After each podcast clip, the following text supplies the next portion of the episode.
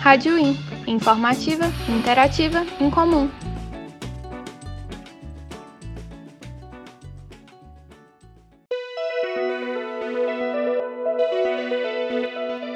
Começa agora mais um Papo de Três. Estamos aqui hoje para debater um assunto que tem ganhado palco quando falamos de saúde pública: a pobreza menstrual. Nossa entrevistada de hoje é Dandara Tonantizin. Pedagoga e mestra em educação, Dandara foi a vereadora mais votada de Uberlândia pelo Partido dos Trabalhadores e apresentou ao Legislativo, na Câmara Municipal de Uberlândia, um projeto que busca disponibilizar absorventes em locais públicos, principalmente em escolas. O objetivo é oferecer dignidade menstrual às mulheres de baixa renda. O projeto também prevê o absorvente como item básico de higiene, colocando-o como parte importante na formação de cestas básicas a famílias em extrema carência. Dandara, eu quero começar perguntando o que é necessário para a gente conseguir garantir a dignidade menstrual. Primeiro é vontade política. A gente pode pintar o set na cidade, mobilizar a gente, aprovar o projeto, construir um programa muito legal. Mas se não houver vontade política do executivo de executar esse programa, não vai para frente.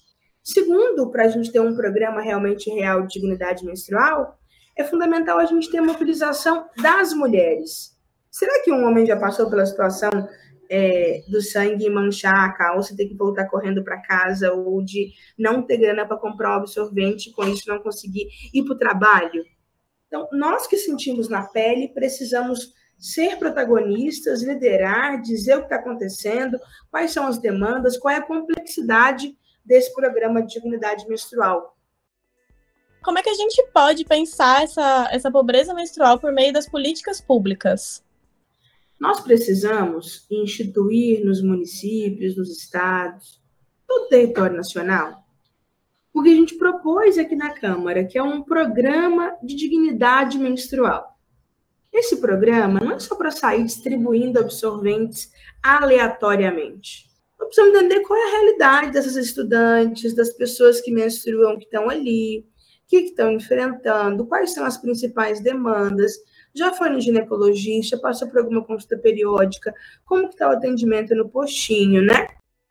Você considera que falar sobre educação sexual nas escolas também pode ser uma forma de ajudar a garantir essa dignidade menstrual? Sem dúvida nenhuma, e a gente tem que desmistificar esse tabu, né, gente? Educação sexual não é ensinar a criança a transar, nem a ser gay, nem a ser lésbica mas é ensinar os direitos sexuais e reprodutivos. Uma vida é, ativa, mas também saudável. É explicar realmente os limites e possibilidades das relações. Tem muita gente que não sabe ou prefere fingir que não sabe. Mas 70% dos abusos e violências, é, de estupros e violências sexuais acontecem dentro de casa a grande maioria são familiares, pessoas próximas. É um tio, é um primo, é um padrasto. Então, se o lar não é um ambiente seguro para muitas meninas, para muitas mulheres, onde é que vai falar sobre isso? Se não for na escola?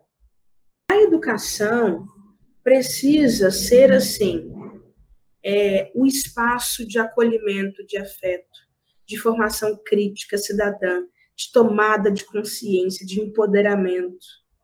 A escola tem que ser esse ambiente. A sala de aula tem que propiciar isso. Eu acredito muito no poder da educação. Ano passado foi lançado um relatório da Unicef sobre pobreza menstrual no Brasil, né? E ele apresenta dados sobre a diferença da pobreza menstrual, como, por exemplo, quanto mulheres e meninas negras têm mais chance de estarem sujeitas a essa dificuldade.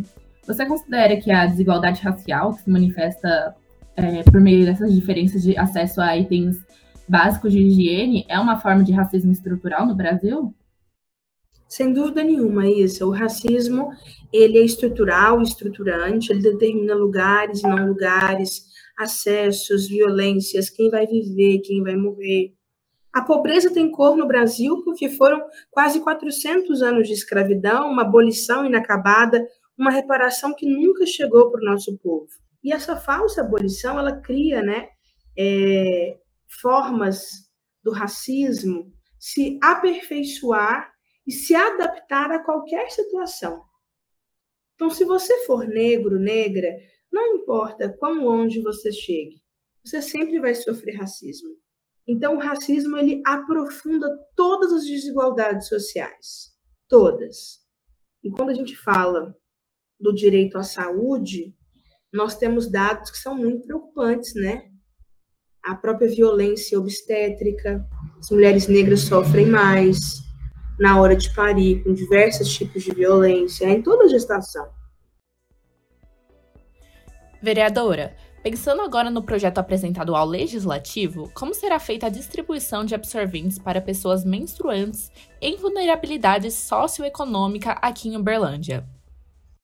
Bom, o nosso programa da dignidade menstrual ele é mais completo, então seria a distribuição basicamente em três pontos, junto com o programa de formação, como eu disse.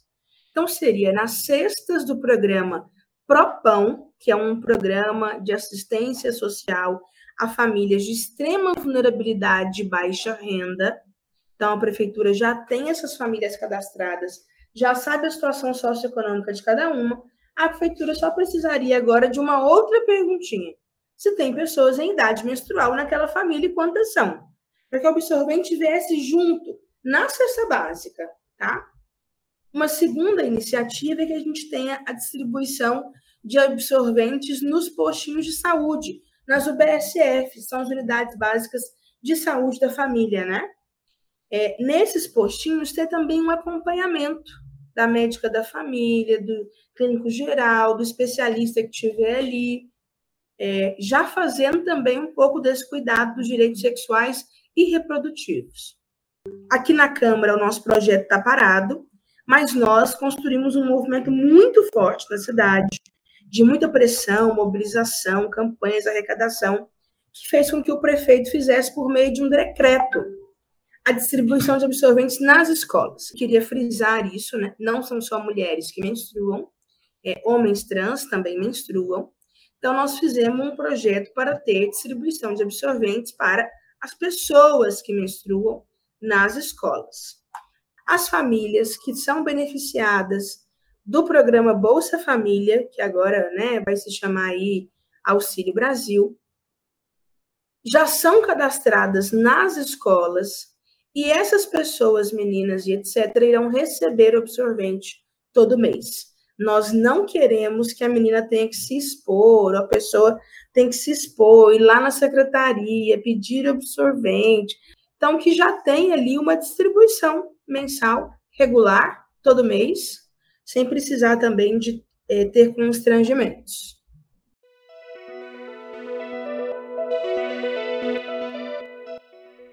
Para você ouvinte, doar absorventes e ajudar a chegar dignidade menstrual às pessoas menstruantes em situação de vulnerabilidade em Uberlândia, você pode entrar em contato com o projeto Movimento 034, que realiza arrecadações de cestas básicas que incluem o absorvente como item essencial. O contato pode ser feito pelo Instagram, arroba Movimento 034, ou pelo número DDD 34 99900 3034.